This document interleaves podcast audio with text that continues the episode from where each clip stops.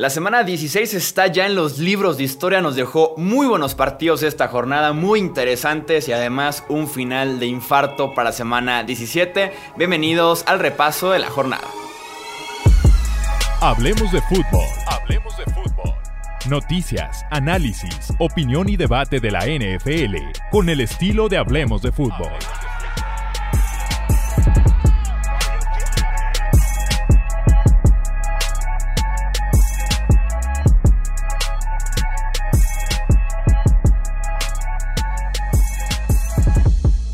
Tal amigos? ¿Cómo están? Bienvenidos a un episodio más del podcast Hablemos de Fútbol. Yo soy Jesús Sánchez y es un placer que nos acompañen para hacer el análisis de cada uno de los partidos que nos dejó este fin de semana en la NFL. Ya conocen este episodio de inicios eh, de semana porque se viene también un episodio bastante interesante. Un poquito más adelante repasando lo que será la semana 17, escenarios de playoffs, posiciones y mucho más. Pero no hay que adelantarnos, tenemos que todavía platicar de 16 partidos de este viernes, sábado, domingo y lunes. Y justamente para hacer esto me acompañan, ya los conocen, la dupla Tony Romo. Bienvenido, Alex Romo, ¿cómo estás?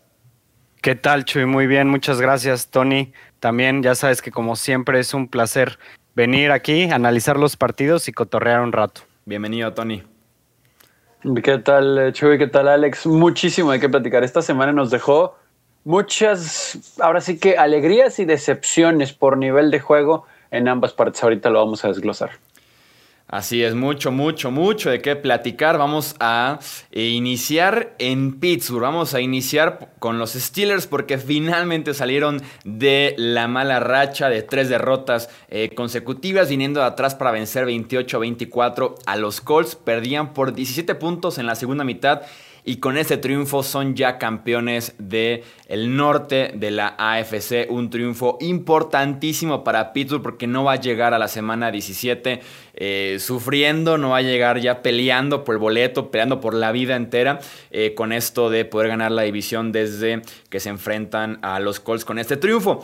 Tackles suplentes de Indianapolis que jugó un papel importantísimo en que la defensiva de los Steelers tomara un buen ritmo a partir de mediados, final del segundo cuarto y toda la segunda mitad eh, prácticamente. Y me da la impresión de que la clave en este partido es que el inicio tan malo que tuvieron los Steelers les salió hasta cierto punto eh, barato. Estaba el marcador 24 a 7, pero daba la impresión de que era mucha más la diferencia. Indianapolis tenía cuatro veces más yardas eh, que los Steelers en esa primera mitad. Eh, fue un fumble de TJ Watt a Philip Beard, lo que termina con el primer touchdown eh, del partido para los Steelers y que mantiene un poquito cerrado. Hubo una jugada de 70 yardas que no contó por un castigo innecesario. Entonces hubo dos, tres detalles que mantuvieron esto un poquito más cerrado para los Steelers en ese mal momento y cuando se prendieron, el partido estaba ahí a la mano para poder dar la vuelta y llevarse el triunfo Romo. Verdaderamente respetable lo que, lo que hizo Mike Tomlin al medio tiempo de los ajustes que pudo hacer tanto defensivamente como ofensivamente para cambiar completamente el panorama y lo que podría ser un boost para el resto de la temporada eh, contando playoffs, ¿no? Porque probablemente ya no se hubieran levantado después de cuatro derrotas consecutivas, eh, sobre todo si tenían una, una tan fea como la que parecía que iba a ser eh, contra Indianápolis. Sin embargo, esos ajustes del medio tiempo, la plática motivacional o lo que sea que haya hecho, le puede cambiar por completo la temporada a los Steelers, porque ahora ya creen en, ellos mismos otra vez porque ahora ya, ya se puede ver de lo que son capaces, porque realmente estás hablando de que se lo hicieron un equipo bastante fuerte y bastante serio, que son los Colts. Entonces, muy positivo de parte de los Steelers lo que hicieron en la segunda mitad. Y para los Colts, digo, probablemente les haya costado el boleto a la postemporada por, un, por una pésima segunda mitad. Sí, increíble la segunda mitad de los Colts. Digo, son historias totalmente diferentes, ¿no? Las que vimos en la primera y en la segunda. Bien decías, Chuy, daba la impresión de que eran más puntos de diferencia. Y honestamente, yo ahí sí le puse un asterisco al touchdown de los Steelers en la primera mitad porque era tanto el dominio de los Colts que honestamente no tuvo que haber sucedido ese fumble. No, entendemos que es una muy buena jugada defensiva, que le gana perfecto ahí al liniero y que Philip Rivers también tarda un poquito en deshacerse de la pelota. Pero era impresionante la forma en que los Colts estaban pasándole por encima a este equipo, corriendo la pelota o con pases cortos, inclusive con pases largos. Eh, estaban a un point en la ofensiva y de repente en la segunda mitad todo cambió. La defensa de los Steelers jugó como ha jugado el resto de la temporada, sin embargo, la ofensiva es la que nos ha quedado de ver, porque inclusive en las derrotas recientes tal vez quitando la de Buffalo, pero de todos modos, no, si, si la ofensiva de los Steelers hubiera caminado en ese juego, tal vez el resultado hubiera sido diferente. La verdad es que la ofensiva era la que nos, nos, nos había demostrado, ¿no? Que no estaba en ritmo. Y para esta segunda mitad en este juego en específico, la defensa hizo jugadas, pero también por fin vimos a Ben Roethlisberger y compañía haciendo jugadas también. Le dieron tiempo, encontró los receptores, cuando se tuvo por ahí que correr en algunos momentos clave lo hicieron, y la verdad es que sí es una de esas victorias que dejan tranquilidad en el equipo, porque la próxima semana, ya en su momento hablaremos de eso en el siguiente episodio, eh, van a tener una muy difícil tarea, ¿no? Y más allá de que también Buffalo tenga un encuentro complicado, da la impresión de que Pittsburgh ya estaría amarrado en ese tercer lugar. Vamos a ver cómo lo maneja Tomlin, pero es importantísimo, ¿no? Lograr el triunfo para ya amarrar la división y asegurar el lugar en playoff.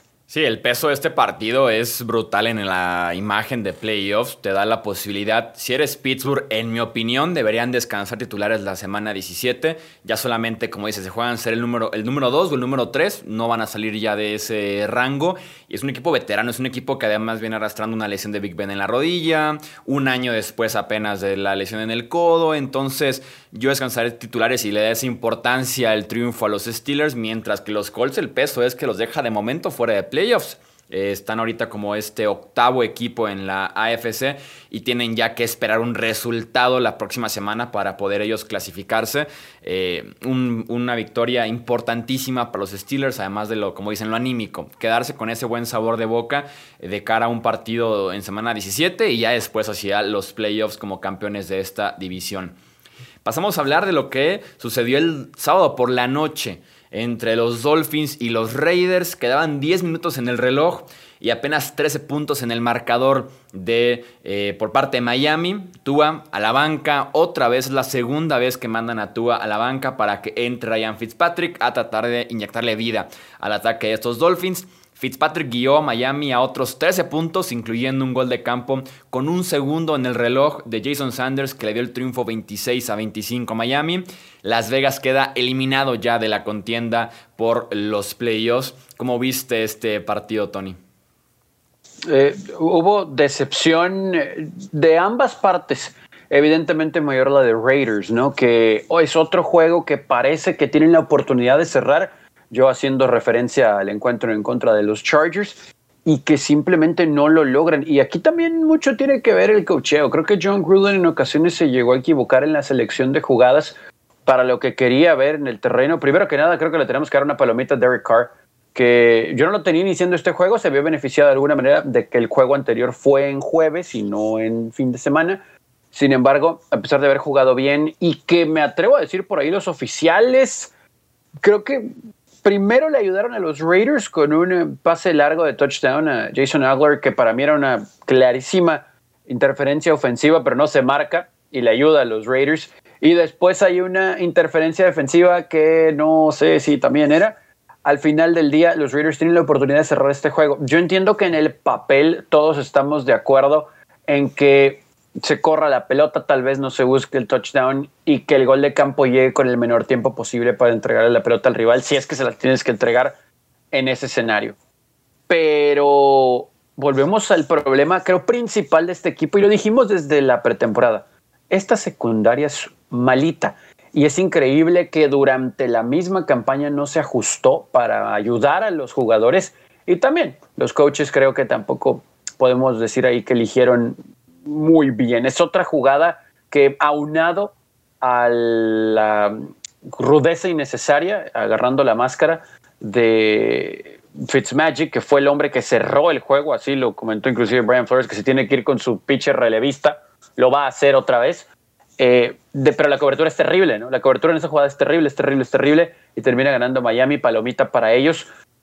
Pero creo que tampoco podemos estar muy de acuerdo en que Brian Flores saque a Tua, ¿no? O sea, yo siento que aquí te tienes que morir con tu hombre y en este caso es Tua, pero pues ya nos demostró Brian que no va a titubear si tiene que cambiar de mariscal de campo si es una situación en la que se siente más cómodo con Fitz.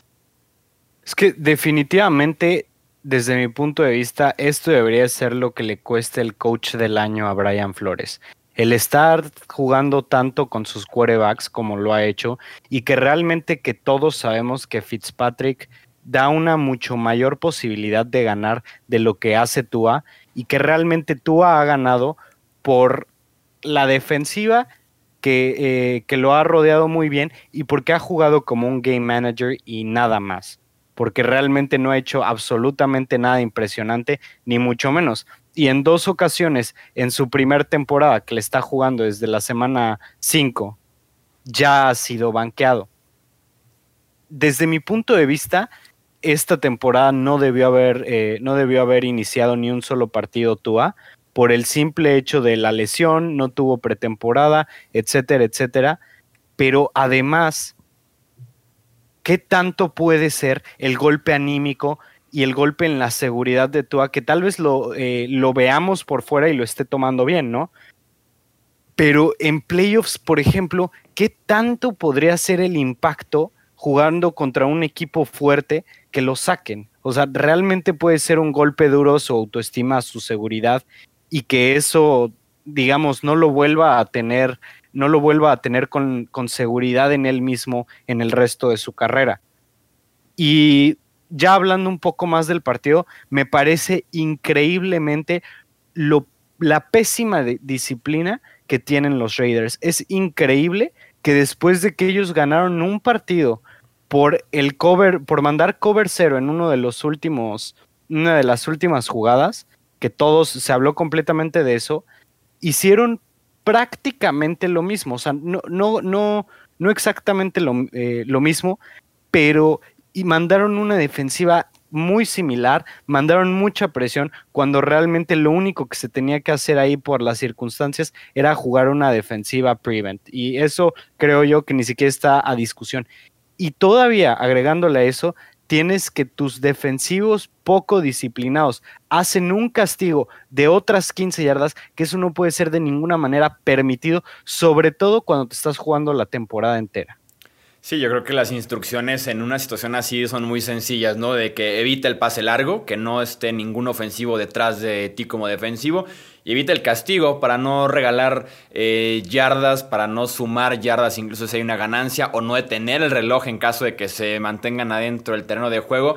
Y literalmente hicieron las dos cosas, ¿no? Permiten la recepción y además obsecan 15 yardas en este eh, castigo de agarrar la mascarilla a Ryan Fitzpatrick es un, creo y un resultado de una muy mala planeación defensiva por parte de los Raiders. Ya rodó una cabeza en el staff de cocheo, pero si uno se pone a evaluar las últimas selecciones del draft de Las Vegas en el costado defensivo, selecciones altas, encontramos a jugadores que han quedado a decepcionar, que incluso ya ni siquiera están eh, en el equipo de Las Vegas, Carl Joseph, eh, Gary Conley, Obi Melinfongu, eh, Clarin Farrell, Jonathan Abram, Damon Arnett, que no jugó este partido, el pick de primera ronda de los Raiders este de 2020. Entonces, creo yo que son los resultados de lo que estuvieron cosechando, que son muy malas selecciones del draft. Es por eso que no hay talento y no hay esquema tampoco y no hay disciplina porque es un equipo de John Gruden que se está desplomando sobre el final. Eh, en el caso de los quarterbacks de los Dolphins, hay positivos y negativos con Brian Flores, en mi opinión. Positivo que tenga la libertad o que tenga los pantalones incluso de decir viene un cambio de quarterback, me voy a animar a hacerlo ahorita en el cuarto cuarto, no pasa nada y hago el cambio. Pero creo que es más que claro que Fitzpatrick te da la mejor oportunidad de ganar partidos, ni sería ganar en playoffs, porque es un tipo más arriesgado, un tipo que se anima eh, más a buscar la ventana que está más cerrada. Eh, que maneja mejor la ofensiva, está más suelto en el esquema, maneja mejor incluso la lectura de las defensivas rivales, que está todavía con la mano caliente, un dominio de conceptos. Eh, la ofensiva es un salto enorme el que tiene de Tua a Fitzpatrick, de lo más conservador posible a lo más arriesgado, al estilo de Fitzmagic. Eh, debería ser titular, lo debió haber sido toda la temporada, ahora más que nunca. Eh, apuestan por el futuro, por el desarrollo y no me sorprendería si en la semana 17 otra vez la pasa, la mal o ya en los playoffs otra vez un cambio para ver si puede rescatar otra vez Fitzpatrick este partido. No sé para qué llegar hasta ese punto, eh, pero ha sido la fórmula que ha manejado Brian Flores recientemente. Pero lo dijo Alex hace rato, hecho, o sea, entiendo el, hecho de la elección de media temporada que nos causó una sorpresa de Brian Flores, pero en realidad, ¿qué tanto puede aprender tú si, si terminas pues sacándolo, ¿no? En momentos clave, que ok, viéndolo desde el punto de vista estrictamente deportivo, si no te da, pues vas a meter al que sí te da la mejor oportunidad, pero para el futuro mismo, ¿qué tanto puede aprender el que supuestamente es tu franquicia cuando lo sacas en momentos donde él tendría que ayudarte a ganar? O sea, sí entiendo que no te va a producir igual, pero para efectos de si te pega, ¿no? O sea, tú, pues qué bueno que sea muy amigo de Fitz, pero en su confianza, o sea, ¿cómo llega a su casa después? Ay, pues me sacó el coach porque no la armé. O sea, es, ese tipo de detallitos, ¿no? Sí, aquí es la balanza de, por ejemplo, en este partido en Las Vegas, ¿qué prefieres? ¿Perder el partido y quedarte fuera de los playoffs, por lo menos entrando la próxima semana? ¿O que no aprenda tú de esta experiencia de la remontada del partido complicado, pero sí ganar el partido?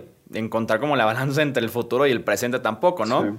No estar tan enfocado en el futuro no para no descuidar el eh, presente estoy completamente de acuerdo y justamente lo que acabas de decir, no descuidar el presente. Miami tiene una defensiva muy buena, tiene una ofensiva que le, hacen falta algunas piezas, pero que realmente está en posición de ganar. Creo yo que con un partido, digamos, bueno de Fitzpatrick, le pueden, le pueden competir equipos como, ¿qué te gusta? Eh, no me atrevería a decir ni Buffalo ni Kansas City al momento, porque tal vez sea un poco eh, atrevido decir eso, pero tal vez a Tennessee sí, ¿sabes? Y nada más por el hecho, disculpa, de apostar por el futuro, están descuidando completamente el presente, están descuidando realmente su, su temporada. Porque digo, uno nunca sabe, ¿no? Igual y, o sea, como es la NFL, igual hasta podrían ser campeones con Fitzpatrick. O sea, es, yéndome muy lejos, pero realmente ya en playoffs no es algo que puedas descartar con el equipo que tienen.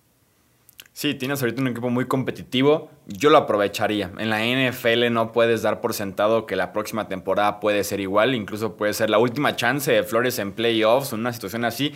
No creo porque es muy buen coach, pero se está, creo yo, desperdiciando un poco esto con, con, Tua, o por lo menos ver a Tua más agresivo, ver de qué manera se puede soltar un poco más, incluso no ayudarlo con el sistema ofensivo como lo han estado haciendo, sino dejarle lo mismo, las rutas verticales, quitarle opciones cortas, a ver si a fuerzas le sacas ese potencial o ese juego más agresivo que sí te da Fitzpatrick y que ha sido la diferencia eh, con, con Miami desde que entra el quarterback veterano. Hablemos del campeonato de división de Seattle. Vencieron 20 a 9 a los Rams, son campeones del oeste de la NFC. La defensiva de Seattle fue la estrella de la tarde, no permitieron touchdown y capturaron a Jared Goff tres veces, además de una intercepción. Goff estrelló su mano en el casco de un defensivo en la segunda mitad y tiene una fractura, está fuera para la semana 17. ¿Cómo vemos a estos Seahawks ahora que son más defensivos que ofensivos? Pasamos del Let Ross Cook a esta defensiva gana partidos para Seattle, Alex. Quisiera empezar con el dedo de Jared Goff. ¿Lo vieron? ¿Vieron, vieron la imagen donde se ve su, su dedo como multiplicado de, de, que está zafado y no, no, estuvo, horrible lo que le pasó realmente. Yo creo que esa fue una de las razones principales por las que la ofensiva de los Rams se vio tan mal, que claro, Goff es, digamos, el bottleneck, es, es el tope que tiene esa ofensiva. Eso creo que estamos de acuerdo todos. Esa franquicia. ajá, esa franquicia. Porque realmente tienen una defensiva que es top tienen muy buenos jugadores a la ofensiva, tienen una, línea bastante sólida, tienen buen cuerpo de receptores, corredores buenos, tight ends. Realmente Goff es lo que les puede estar, o más bien lo que les los está deteniendo un poco. Y luego todavía hablamos de un Goff lesionado, peor. Y lo que pasa con, con Goff y con los Rams en general es que si tienes un buen plan de juego contra ellos, adiós. Simplemente no funcionan. No son capaces de reinventarse en un partido, de cambiar estrategias. A ellos les encanta lanzar pases pantalla, les encanta lanzar pases cortos y realmente cuando pueden neutralizar eso las defensivas, los Rams se quedan congelados, confían en que eso va a seguir funcionando por el resto del, eh, bueno, más bien, confían en que eso les va a funcionar en algún punto del partido y es ahí donde yo siento que McVeigh ha quedado a deber un poco porque realmente se vuelven excesivamente predecibles cuando los empiezan a detener temprano. Y eso ya es algo que la NFL se está dando cuenta. Eh, empieza, empiezan lentos los Rams, simplemente a la ofensiva no corrigen. Tienen una muy buena defensiva que muchas veces los pone en posición de ganar, pero por ejemplo, este es otra semana donde después de un buen performance defensivo de, eh, de los Rams, no pueden, eh, no pueden hacer los puntos suficientes. Digo, 21 puntos hubieran sido eh, suficientes en este partido que no lo pueden lograr contra lo que fue una de las, en, en, esta misma temporada, una de las peores defensivas de la historia, que ha mejorado mucho, sí, pero que aún así creo yo que con las armas que tienes, con el potencial que tienes y con el coach ofensivo que tienes, deberías de poder explotar y aprovechar lo que, tu, lo que tu defensiva te está dejando. Y aparte se nota, creo yo, una nula confianza de Sean McVay hacia Jared Goff y eso en el campo eh, se puede multiplicar incluso porque estás jugando sin tu coreback como factor o desconfiando tú mismo de tu coreback. Línea de gol con tu corredor número 3, sin Cam Akers, sin Darrell Henderson y los Rams optaron por correr tres veces. No le dieron la bola a Jared Goff en una secuencia clave en el partido. Te dice todo lo que piensa el mismo McVay de su coreback. También ahí puedes un poco, digamos, darle el beneficio por lo de su dedo. O sea, pero estaba bien, ¿no? En ese momento. No, eso ya fue en el cuarto cuarto. Ya fue en el último cuarto, ok. Sí, ya fue en el último cuarto. Tú, Tony, ¿cómo ves esto? Sí, es que sí es increíble, ¿no? Y me acuerdo mucho de los 49ers hasta cierto punto, porque tanto hablamos de Jimmy G cuando recién empezó su carrera, el potencial y demás, y ahora resulta que ya le estamos buscando reemplazo en San Francisco. Acá con los Rams, no sé si es extremo, pero hablábamos de la excelente relación entre McVeigh y Goff y que esta dupla tenía que tener resultados extraordinarios conforme avanzaron los años, tan rápido llegaron al Super Bowl, etcétera, etcétera.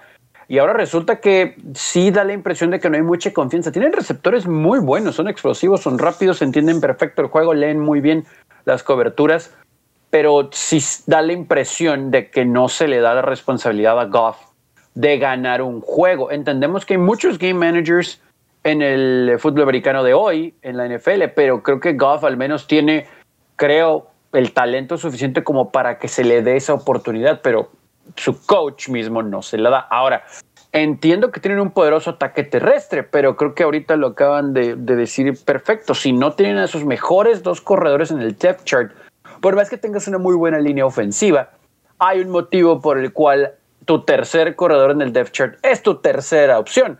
Entonces, trata algo diferente, entiendo lo del dedo, pero no sé, tal vez hasta el mismo Goff corriendo en una RPO, algo, algo así, porque también es móvil hay muchas opciones. Yo también estoy de acuerdo en que la defensa de Seattle ha mejorado y le tenemos que dar crédito, pero cada semana la ofensiva de los Rams nos demuestra cómo se estanca. Porque inclusive con algunas victorias de ellos decimos, bueno, hicieron lo justo, pero la defensa de los Rams se vio mejor.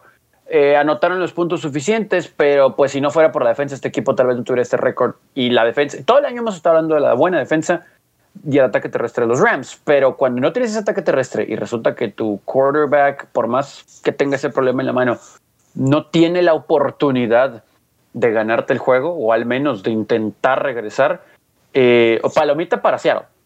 Pero aquí sí, sí nos deja rascándonos mucho la cabeza los Rams y, y en la toma de decisiones en la elección de jugada, creo que eso también va a repercutir para playoff con este equipo y a ver cómo termina la próxima semana, ¿eh? porque algunas combinaciones sí pueden terminar más abajo.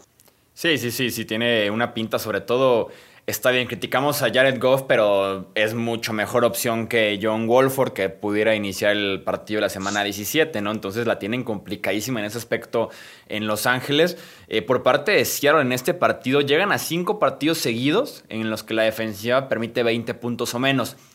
Eh, no quiero poner el asterisco, pero en esos cinco partidos han enfrentado a Carson Wentz, a Colt McCoy, a Sam Darnold, a Dwayne Haskins y a Jared Goff. Entonces no quiero poner el asterisco, pero lo ponemos. lo ponemos a la mitad por lo menos porque algo tiene que ver también esta seguidilla de corebacks y les queda en la semana 17 a CJ Beathard. Entonces em, pinta para que la defensiva va a cerrar bien. Sí ha sido, ha sido mejor, ha sido una mejor unidad. Eh, vamos viendo qué tanto se puede eh, mantener el nivel en la postemporada porque sería clave porque la ofensiva también en esta misma seguidilla de cinco partidos encontramos fuera del partido contra los Jets que hicieron 40 puntos, 23, 12, 20 y 20 en la parte de puntos anotados. Menos mal la defensiva ya es buena porque si no eh, estarían sufriendo todavía más para poder avanzar la postemporada en eh, Seattle. Hablemos del partido. Y se pueden enfrentar, ¿no? En la ronda de comodín. Todavía. sí podemos ver este matchup, ¿no? Sí. Sí se puede dar todavía. Este, Vamos viendo qué pasa con los, con los Rams sin Jared Goff en la semana 17, porque también van en contra Arizona, que también va por ese boleto a playoffs. Entonces va a estar, eh, va a estar complicado para que se puedan meter Los Ángeles. Ya, ya, hablaremos de, de ese enfrentamiento. Pasamos a hablar del partido entre Packers y Titans, un nevado Lambo Field.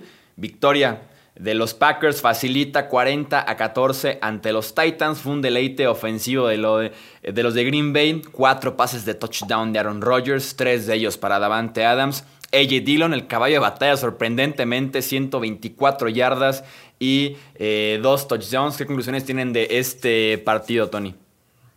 El football weather, ¿no? En Green Bay. O sea, nevado, diciembre. Eh, lo único que faltó fue la gente, ¿no? En mayor cantidad, porque sí había algunos asistentes ahí en Lambeau Field, pero creo que Green Bay otra vez demuestra ¿no? que es, que es un, un equipazo y que tal vez eh, no le hemos prestado la atención necesaria porque durante la campaña hablamos mucho, sí, pues Davante Adams, el líder o el resto del cuerpo receptor, sí, un gran juego terrestre, pero vamos a ver ya en el cierre de la temporada y en playoff, ah, su defensa se dobla mucho pero pues no se ha roto, ¿no? Y creo que cada vez se ha visto mucho mejor esa unidad y ante un equipo de Tennessee que corre muy bien la pelota y que tiene muy buenos receptores, la verdad es que se vio dominante. Podemos argumentar que mucho tuvo que ver el clima, puede ser, pero la verdad es que los Packers dominaron, ¿no? Y digo nada más para aventar ahí una acotación, esta ofensiva sí le podría presentar muchos problemas a la defensa de los Seahawks, pero bueno, yo, seguramente hablaremos de eso en playoffs, eh, el equipo de Green Bay dominó de principio a fin. Aaron Rodgers hizo lo que quiso, se corrió la pelota tan bien como se quiso. Una línea ofensiva de los Packers que, como bien dice el librito, que el juego se gana en las trincheras. Bueno, pues este, esta unidad lo hizo, ¿no? Para una defensa de Tennessee que cada semana nos decepciona más. Y creo que hablamos mucho de su secundaria pero hay momentos donde el juego terrestre también los domina y ese front seven no asusta a nadie, que es muy diferente a lo que vimos en la temporada anterior. Entendemos que Ryan Tannehill y compañía tienen una ofensiva que puede ser muy explosiva y hubo un pedacito en el juego, una secuencia en el segundo cuarto donde como que ahí Tennessee quiso despertar, pero rapidito los callaron, ¿no? Entonces, creo que esto nos dice mucho de los Titanes rumbo a playoff por poco, si no es porque en la segunda mitad de Indianapolis ahí termina una debacle espantosa, pero por poco y les arrebatan el título divisional, así que tienen que agradecer eso y seguramente van a ganar el sur por su rival de la última fecha. Pero para playoff, Tennessee sí nos deja muchísimas dudas. Cada semana nos ha dejado más dudas en esa unidad defensiva. Es que lo que pasa es que realmente empieza el partido, estamos en el primer cuarto y van perdiendo 21-0 contra algunos equipos. Y, o sea, son, son ventajas que, que, les sacan muy pronto en el partido y que ya después, sobre todo por el tipo de fútbol que les gusta a ellos, de establecer el juego terrestre, complementarlo con play action, pero siempre basarse en Derrick Henry, ya se la ponen muy complicada y es ahí cuando los incomodan, ¿no? Porque si vas perdiendo 21 a 0, ya no, ya no te puedes enfocar en establecer ese, ataque terrestre, sino te tienes que enfocar en hacer puntos rápido y que hacen, se pueden lanzar más. Que Tannehill ha jugado muy bien, eso es un hecho, pero que los Titans se tienen que poner las pilas en el inicio de cada semana para poder ellos marcar la pauta del partido porque lo que les hacen, digo, ya es la tercera ocasión que se van a la primera mitad, eh, tercera o cuarta, perdón, que se van perdiendo la primera mitad con una desventaja muy grande.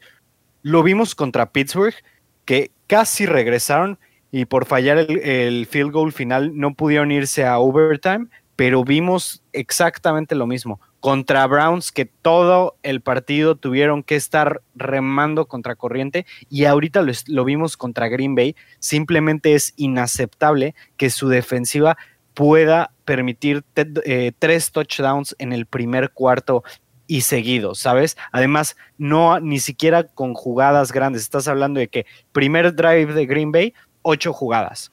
Segundo drive, diez jugadas. En el tercero, ahí ya fue un poco más corto, fueron seis jugadas, pero estás hablando de que entre en los otros dos drives se llevaron, eh, se llevaron 10 minutos entre los, entre los dos drives. O sea, un, eh, eh, el 66% o más, el 70% de, de, de un cuarto. Entonces, tienen que poner atención en eso porque por ahí les pueden les pueden jugar a vamos a sacar todo lo agresivo ahorita, vamos a sacar nuestras mejores jugadas en el playbook, nos ponemos arriba y de aquí nada más manejamos el partido. Sí, no hay un punto fuerte en esta defensiva de Tennessee por donde se vea, ¿no? Estamos esperando el regreso de Dory Jackson, nada. El cambio de Desmond King a mediados de temporada, nada. Jeffrey Simmons regresa de lesión, nada. O sea, no hay nada que pueda despertar a la defensiva de Tennessee. Están condenados este año a salir temprano en playoffs. Lo decíamos ya en episodios anteriores en los que a qué se puede aspirar realmente con una defensiva que es de las cinco peores de la NFL y que se metió a playoffs por ese costado ofensivo que saca los partidos adelante. Yo de Green rescato demasiado la energía con la que arrancan el partido. El mismo Matt LaFleur había dicho antes que le preocupaba la energía de su equipo, sobre todo al inicio de los partidos. Qué mejor inicio que este que tuvieron en contra de los Titanes. No sé si fue el domingo por la noche, no sé si fue la nieve que los metió como en el mood ya de postemporada, de December Football. Eh, no sé qué pasó ahí, pero qué energía con la que arrancó eh, Green Bay. Creo que Aaron Rodgers es ahorita favorito para ser el MVP de la NFL. Y yo metería la conversación a Davante Adams para ser el ofensivo del año. Se lo merece con las estadísticas que está, teniendo. Fueron tres touchdowns simplemente en este partido. 11 recepciones, 142 yardas. Abuso de inicio a fin de la secundaria de Tennessee. Y, y puede sumar ahora también a AJ Dillon, ¿no? A la parte de las armas ofensivas que tiene Green Bay para sobrellevar el mes de diciembre y también el mes de enero a ver qué tanto ruido pueden hacer en la postemporada. Vamos pues a la ronda rápida de partidos. Arrancamos con eh, sufrimiento por parte de los actuales campeones de la NFL, los Kansas City Chiefs, pero al final de cuentas triunfo 17 a 14 ante los Falcons. Con la victoria aseguraron ya el primer sembrado de la AFC con lo que tendrán localía y también semana de descanso. John Weiku, pateador de Atlanta, falló un gol de campo de 39 yardas en los eh, últimos segundos, Tony. Sí, aquí creo que le tenemos que dar mucho crédito a la defensa de Atlanta. La verdad es que fue un juego que tal vez tuvo que haber ido a tiempo extra. Y mucho esperábamos estos Falcons, ¿no? Antes del inicio de la temporada que fueran competitivos. Tal vez no su defensa sí, pero para plantarse así ante el campeón en su casa sí tenemos que por lo menos reconocerle. Ahora, también mucho puede ser que los Chiefs estaban confiados porque inclusive Mahomes, híjole, llegó hasta volar ahí un par de veces a sus receptores que pudieron haber sido touchdowns. Entonces, entre que te confías un poquito, volteas a ver el reloj y dices, ah, cara, ya estoy en el tercer cuarto y voy perdiendo. Ok, tal vez podamos darle ese juego a los Chiefs, pero sí espero que cierren fuerte en contra de los Chargers, porque bien dices, amarrando el primer lugar, Van a tener una semana de descanso y no creo que quieran bajar su nivel de cara a playoff. En la jugada anterior al touchdown que le da el triunfo a Kansas City, el novato AJ Terrell dejó caer una intercepción que hubiera sellado el triunfo ya para Atlanta. Ni se diga lo del pateador efectivo John Way Cook en este caso eh, falla. Hubo dos, tres detalles también en la línea ofensiva, eh, lecturas incorrectas por parte de Mahomes que no veía por ahí un par de defensivos que estaban jugando muy bien eh, sobre la bola y aplaudirlo de Travis Kelsey que estableció el récord de más yardas aéreas para un eh, ala cerrada en una sola temporada, además de que superó otra vez las 100 recepciones en una campaña, siendo el único ala cerrada con múltiples temporadas de este estilo. Ha sido un temporadón de los mejores eh, años para una ala cerrada en la historia de la eh, NFL. Eh, Andy Dalton abusó en la secundaria de Filadelfia, 377 yardas y 3 pases de touchdown en el triunfo Romo 37 a 17 de los Cowboys ante los Eagles realmente pareció un upset, ¿no? Que después de ver el, momentum, eh, la racha que traían los Eagles de no, no de ganar, sino de jugar bien a la ofensiva con la nueva chispa que trae Jalen Hurts, me parece increíble que los Cowboys hayan sacado este partido, hayan eliminado a los Eagles eh, de contención a playoffs y además estén a estén muy cerca, muy cerca de llegar a playoffs. Realmente lo pueden hacer. Si ganan el siguiente partido y el fútbol team pierde el suyo, van a llegar a playoffs. Muy bien de parte de Andy Dalton, que tuvo un juego excelente. El que también se lució fue Michael Gallup, que hizo varias jugadas bastante buenas. Y Ezekiel Elliott se vio, eh, se vio uno de los mejores partidos que ha tenido en toda la temporada. Y muy bien también CD Lamb. De verdad, un jugadorazo, muy, buena selección en la primera ronda de parte de los Cowboys. Y no está muerta su temporada, digo, eh, necesitan ganar, necesitan eh, que Fútbol Team pierda, pero está bastante interesante este, eh, esta situación de los Cowboys. Sí, siguen sin detener nada el juego terrestre, pero con un Andy Dalton a ese nivel y sobre todo, como dices, los receptores, Michael Gallup, CeeDee Lamb, Amari Cooper fueron claves abusando de la defensiva secundaria de Filadelfia prácticamente todo el partido y sigue teniendo su mejor partido del año, 140 yardas eh, totales por parte del corredor de los Cowboys. Bienvenido, Zeke, a la temporada 2020 en la semana 16. Eh, el sábado los Niners vencieron 20 a 12 a los Cardinals, tal vez la sorpresa de la semana. Bueno, también en el tema de los Jets, que ya llegaremos a ellos. CJ Beathard lanzó tres pases de touchdown, mientras que Jeff Wilson acumuló 204 yardas totales y recibió uno de esos pases de anotación, eh, Tony. Aquí estoy un poquito decepcionado de Arizona. Creo que sí tenemos que reconocer que con estos problemas de lesiones que ha tenido San Francisco y le aumentamos que en el último mes han tenido que jugar fuera de casa, entrenar fuera de casa, vivir fuera de casa eh, y que en este juego, pues sí, visitantes, pero pues llevan ahí también un par de encuentros ya como locales.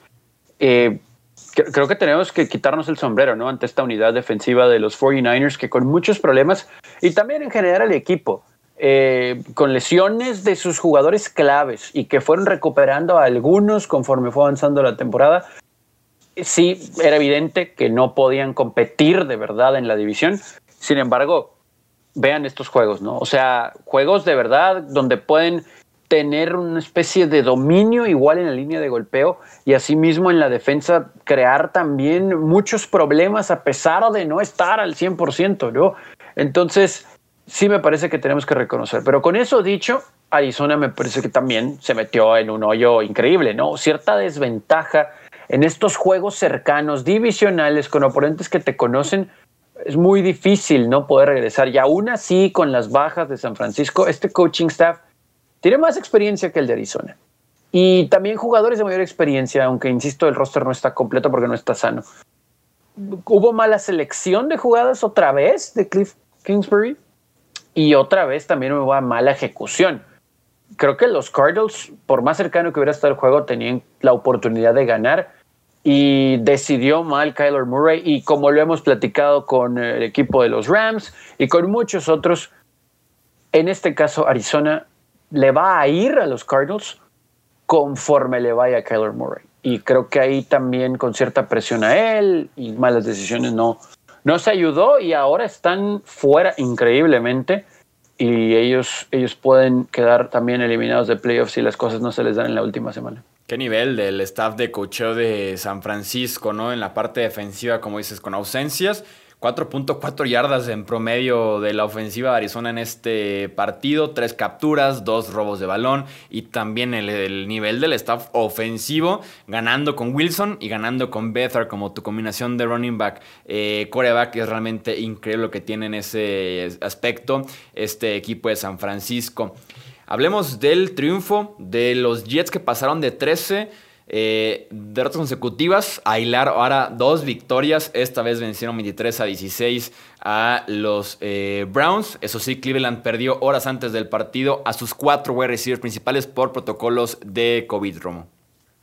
Justamente ese fue el motivo, pero también hay que aplaudirle a los Jets que después de, como lo dijiste, 13 derrotas consecutivas, han ganado dos partidos seguidos y contra equipos que lo más probablemente ambos estén en playoffs, ¿no? Verdaderamente admirable lo que han hecho ese grupo de jugadores. Eh, muy poco talento en, ese equipo, muy mal cocheo, pero han estado funcionando eh, bastante bien, sobre todo la defensiva. Yo esperaba que Nick Chubb y Karim Hunt se combinaran para correr 250 yardas, eh, sobre todo después de la baja de Quinn Williams en la semana pero al saber que no iban a tener que defender el pase los Jets, realmente se pudieron concentrar en detener a los, a los running backs, que por cierto, después de ponerse en una situación muy incómoda en el marcador, se vieron forzados los Browns a lanzar y a lanzar y a lanzar a un grupo de receptores del Practice Squad. 53 pases lanzó Bayfield y ninguno de sus receptores pasó de las 60 yardas. Sí, no, ni, teniendo a Odell Beckham, a Jarvis Landry, a quien tú quieras, me gusta para que Mayfield lance más de 50 veces, menos con lo que estaban viviendo y teniendo ese, ese backfield. Sí, en ese sentido es increíble que hayan optado por esa estrategia eh, Cleveland. Mencionar a Frank Gore en este partido superó ya las 16 mil yardas terrestres en su carrera eh, ya está descartado para la siguiente semana. Pudo haber sido ya la última vez que veamos a, Frank Gore. Vaya carrera que tuvo el corredor, eh, ex corredor de San Francisco, de Buffalo, de Indianapolis y ahora también con los Jets de Nueva York. Hablemos del viernes, eh, partido de Navidad. Los Saints vencieron 52 a 33 a los Vikings. Seis touchdowns terrestres de Alvin Kamara, empatando el récord de la NFL. Con el triunfo, Nuevo Orleans es campeón del sur de la NFC por cuarto año consecutivo, Tony. Yo aquí le tengo que reclamar a Sean Payton porque no fueron siete. ¿Por qué le dio la pelota en, uno de ellos? O sea, y, se notó, supo que se equivocó porque la gente lo dijo y, me imagino que también Camara y el resto de los coches se han de haber volteado a ver a Sean Payton con cara de ¿en serio le vas a quitar la oportunidad de conseguir un touchdown más? Y tuvieron, para fortuna de Payton, la oportunidad de llegar otra vez a una roja línea de gol y ya le dio la bola. Pero tuvieron que haber sido siete, un dominio total de Nueva Orleans, evidentemente por tierra, decepcionado de la defensa de los Vikings, pero también un poquito desangelados porque igualmente se metieron en un hoyo temprano y ya era muy difícil para Kirk Cousins en contra de esa muy buena defensa de los Santos, oficialmente eliminados los vikingos, y ahora Nueva Orleans, pues a tratar ¿no? de mantener ese, ahora sí que a tope para la postemporada, ¿no? esperando que también estén sanos, porque hay detallitos ahí, pero si Camara junto con esa línea va a poder producir por tierra, le van a facilitar las cosas a Drew Brees, que, insisto, no puede estar al 100%, ¿no? Después de los problemas que tuvo, está lo suficientemente sano para jugar, pero sí que tenga un muy dominante juego terrestre, va a ser de gran, gran ayuda para playoffs. Hubo muchas lesiones en el costado defensivo para Minnesota. Eh, y jugaron muchos jóvenes sin experiencia e incluso sus primeros partidos en la NFL pero aún así 600 yardas totales, 52 puntos es eh, realmente grosero en ese aspecto y, sin mucha ayuda tal vez de su ofensiva porque se metieron rápidamente en un hoyo prácticamente imposible de eh, superar. Los Bills apalearon a los Pats 38 a 9 en el último lunes por la noche de la campaña. Josh Allen lanzó para 320 yardas y 4 pases de touchdown con Stephon Dix recibiendo 145 yardas y 3 touchdowns Romo. Muy bien de parte de los Bills. Eh, Josh Allen debe de ser el tercero en votación, si recibe votos, obviamente, para la cuestión del MVP, solo detrás de Aaron Rodgers y de Patrick Mahomes, pero ha tenido una muy buena temporada. Eh, los Patriots empezaron bastante bien, realmente se veía que estaban moviendo a su ofensiva, pero poco a poco eh, el nulo juego aéreo que tienen fue lo que los condenó a no seguir haciendo puntos. De hecho, eh, eh, las 34 yardas totales de Cam Newton es el número más bajo de yardas aéreas que ha tenido un quarterback titular en New England desde 1993. Ya después entró Stidham y tuvo 44. Creo yo que ya vimos todos que Cam Newton no es el, único problema en ese equipo. Entró Stidham y dio un peor performance o un performance similar al que tuvo Cam Newton eh, prácticamente toda la temporada. Y con esto marca la primera temporada eh, perdedora, con récord perdedor de los Patriots desde el año 2000. Se llevan 19 temporadas seguidas, la segunda racha más larga en la historia en la NFL, con temporadas con récord positivo. Pesó demasiado la ausencia de Stephon Gilmore, JC Jackson, que aquí mismo hemos alabado como un un cornerback joven, perdón, bastante interesante, muy talentoso, con mucho futuro, pero aún así la labor de cubrir a Stephon Dix en pleno 2020 es de lo más complicado que se puede en la NFL. Uno de los mejores cambios que hemos tenido en la historia de la NFL, solamente en impacto del primer año. Ya veremos a futuro, pero sí qué temporada de Dix, qué temporada de Josh Allen. Y en efecto, Stetham entró al partido. Tampoco es solución para Nueva Inglaterra y que eso quede clarísimo. Lo que se ha visto de Stephen es igual o peor que Cam Newton, entonces la opción de quarterback de los Pats no está actualmente en el roster, no es Cam, pero tampoco, quede bien claro, es Jared Stephen. Los Ravens le pasaron por encima a los Giants 27 a 13, 249 yardas terrestres de Baltimore y dos pases de touchdown de Lamar Jackson, Tony. Sí, aquí no hay mucho que decir. Lo decíamos hace un par de semanas después de la victoria. En, bueno, de hecho, desde antes de la victoria en contra de Cleveland, que si los Ravens lograban ese triunfo, el resto del calendario era muy fácil y todo se les podía acomodar para meterse. No como yo lo tenía pensado, porque yo tenía esta semana ganando Indianapolis y perdiendo a Miami, pero independientemente están en puestos de postemporada y yo espero un resultado similar en contra de un pobre equipo defensivo de Cincinnati, más allá de lo que vimos durante este fin de semana ante Houston. Así que los Ravens van a estar en playoff y ojo, eh, porque están entrando embaladitos, muy calientitos, con un buen juego terrestre, obviamente liderado por Lamar Jackson, pero que cuando ha tenido que pasar la pelota por esas mismas eh, cosas eh, que generan el abrir el campo por tener un buen juego terrestre, ha sido efectivo. Entonces, me parece que no sería un fácil rival en playoff este equipo de Baltimore. Ganaron y ahí están dentro y se van a mantener en puestos de playoff ante un equipo de gigantes que mágicamente todavía tiene la oportunidad de ganar el este, pero pues porque es el este en el 2020, ¿no? De la conferencia nacional. Y otra vez, Daniel Jones, pues, si no está sano, ya sabemos que no te puede aportar mucho, ¿no? Qué Fíjate, un, Giants.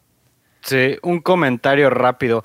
Los Giants pueden, o sea, semana 17 y los Giants pueden tener el tercer pick en el draft o también es posible que puedan tener el pick 32 del draft. Oh, Yo creo que nunca en la historia habíamos visto eso, pero es, impresionante, ¿no? Qué horror. o sea, si ganan la división, la ganarían con 6-10. y digo, si, van a playoffs, está la posibilidad, la remota, el punto 0.001% si quieren, de que ganen el Super Bowl, ¿no? Pero la cuestión es que matemáticamente pueden tener el pick 3 o el pick 32. Sí, o sea, eh, a un, partido lo, va a definir qué, desastre de, división. Este, sí, Daniel Johnson no está sano, por más que digan que sí, seis capturas de coreback, revivió el pass rush de Baltimore, como lo decíamos en otros episodios.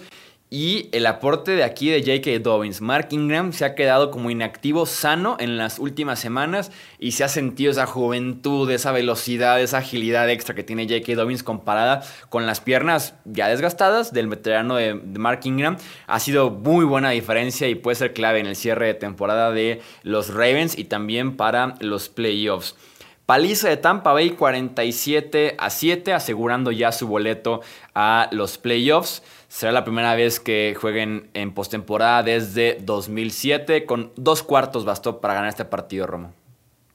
Sí, definitivamente Brady salió a jugar el mejor partido, vamos a decir, la mejor mitad de la temporada y probablemente la mejor mitad que ha tenido en varios años. Lanzó para 348 yardas y 4 touchdowns solamente en la primera mitad y solamente lanzando 27 pases.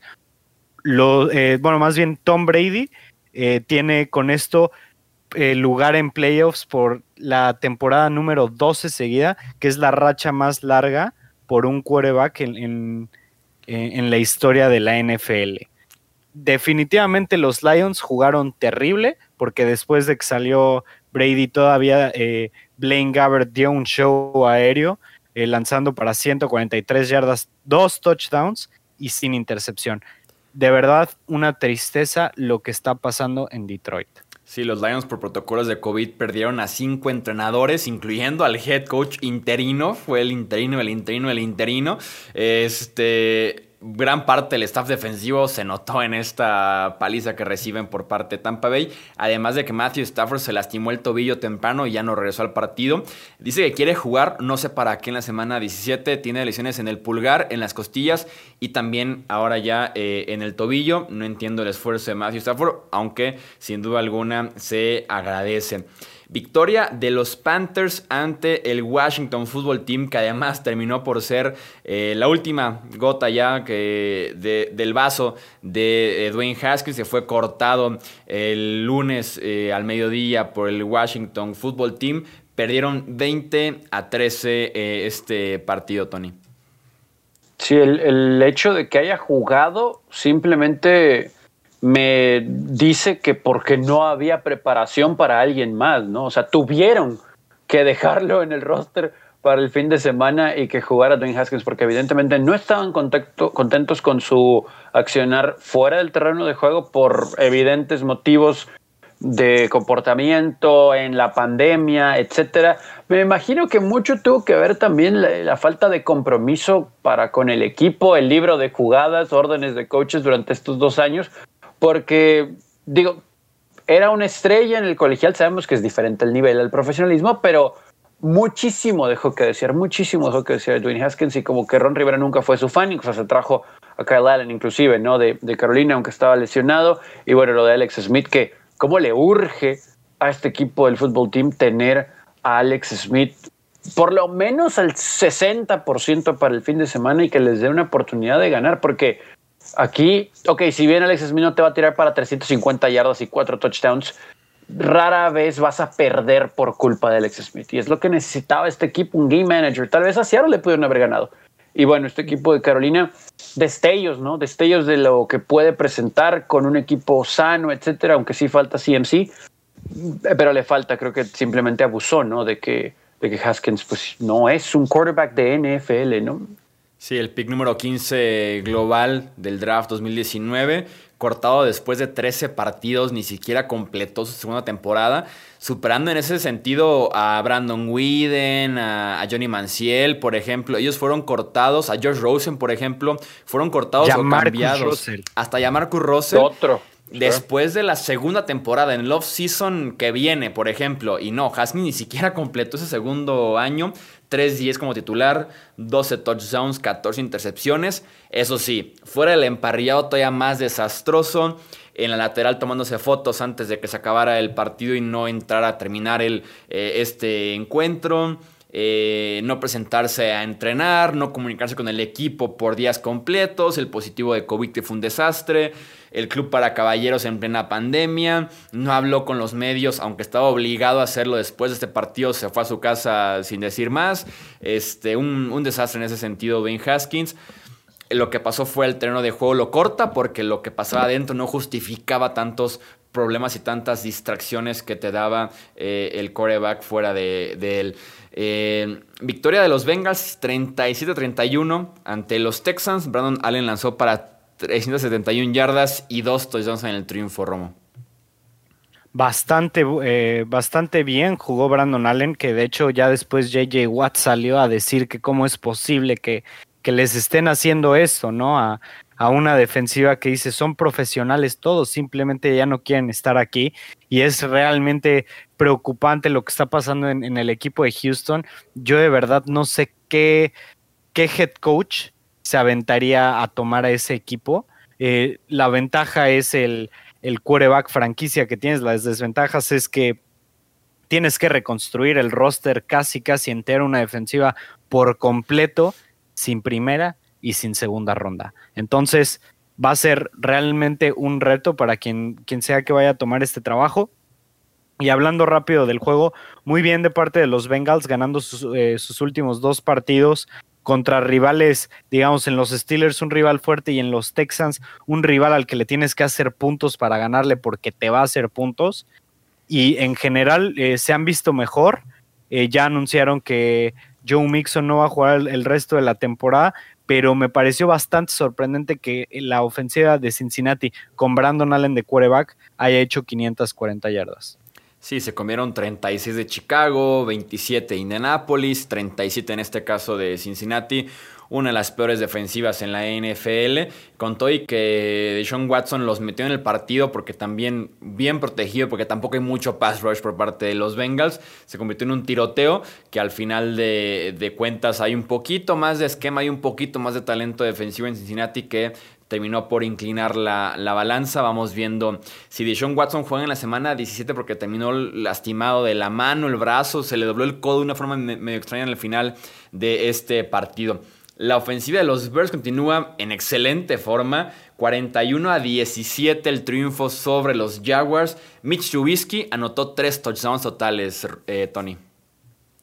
Sí, pobres Jaguars, ¿no? O sea, otra vez cambiaron de quarterback y pues, los resultados son similares, ¿no? El asunto aquí es que los Bears están en puestos de playoff y nos sorprende por cómo fue su segunda mitad de temporada. Arrancaron espectacular, ya lo sabemos. Pero luego vinieron los cambios de quarterback porque resulta que Trubisky no presentaba mayor peligro para las defensas contrarias y ese, ese juego en Atlanta donde Nick Foles termina sacando la chamba y después que Nick Foles pues es lo mismo o hasta peor en ratos porque por lo menos podemos decir que Trubisky es móvil, ¿no? Y la verdad es que sí le ha inyectado en este mes algo diferente a este equipo de Chicago, su movilidad, la capacidad para extender jugadas y honestamente no se ha equivocado.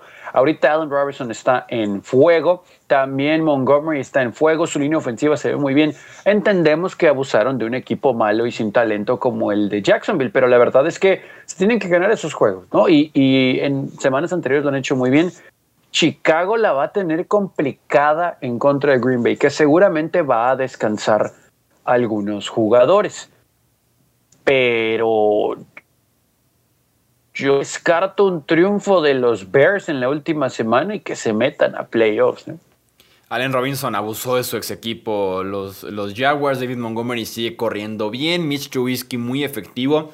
Lanzó por ahí una intercepción al final de la primera mitad que estaba todavía muy cerrado el partido. Aún así terminan eh, con el triunfo. Y sí, Chicago va a estar de lleno peleando por su boleto a, a, los playoffs. Mientras que Jacksonville oficialmente tiene ya la primera selección global del próximo draft. Trevor Lawrence está a unos meses, si así lo decide, declararse hacia la, hacia la parte profesional de este deporte. Y será coreback de los Jacksonville Jaguars si todo sale bien. Si se mantienen las cosas como están en, ese, en esa parte, ¿no? Eh, y cerramos con el triunfo de los eh, Chargers ante los Broncos, 19 a 16. Justin Herbert estableció el récord de más pases de touchdown para un novato al llegar a 28 en la temporada, Tony.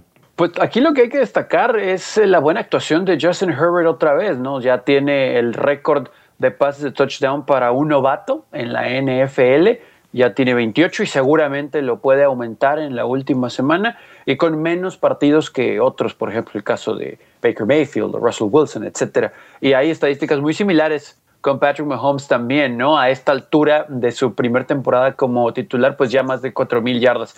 Entonces estas son cosas positivas pensando en el futuro, pero insisto, eh, y lo hemos platicado aquí hasta el cansancio, hay una ventaja grande en el juego que termina siendo muy corta sobre el final y se sufre. y mucho es por cocheo. Y la verdad es que este equipo tiene que poner atención, pero de verdad a la línea ofensiva y me parece que también a la secundaria. No esperemos que con ese pick que ya no será tan alto en el draft puedan encontrar, pues tal vez algún tackle defensivo o algún liniero, ¿no? En guardia o un tackle, porque sí lo necesita. La movilidad de Justin Herbert y la manera de moverse en la bolsa y extender las jugadas tapa esos hoyos en la línea ofensiva, porque si estuviera alguien como Philip Rivers ahí, eh, por supuesto que no pudiera escaparse. Y en Denver, hijo de John Elway, Drew Luck no es la solución, evidentemente, pero hay muchos más problemas que el quarterback en este equipo de los Broncos. Vamos a leer rápidamente cómo están las posiciones en cada conferencia y ya platicaremos de escenarios de playoffs, combinaciones y demás en el siguiente episodio. En la nacional, Green Bay número uno con división ganada. Eh, Nueva Orleans 2 con división ganada, Seattle 3 con división ganada, Washington Football Team número 4, Tampa Bay número 5 como primer comodín vuelto ya asegurado, Los Ángeles eh, número 6 y Chicago número 7. En la pelea está Arizona eh, por el comodín y todavía vivos en la división están Dallas y Nueva York en ese este de la NFC. Y pasando a la conferencia americana, Kansas City número uno con división ganada y también ya localía y descanso en playoffs asegurado. Eh, Buffalo número 2, división ganada. Pittsburgh número 3, división ganada. Cuarto Tennessee. Quinto Miami. Sexto Baltimore séptimo Cleveland y ya nada más queda un equipo en la pelea que es Indianapolis que está buscando colarse a los playoffs de la conferencia americana. La información justamente escenarios de playoffs y el repaso, pronósticos y demás estará en la previa de la semana 17 aquí mismo en este podcast. A nombre de Alejandro Romo, de Tony Álvarez, yo soy Jesús Sánchez y eso es todo por este episodio. Gracias por escuchar el podcast de Hablemos de Fútbol. Para más, no olvides seguirnos en redes sociales y visitar hablemosdefutbol.com.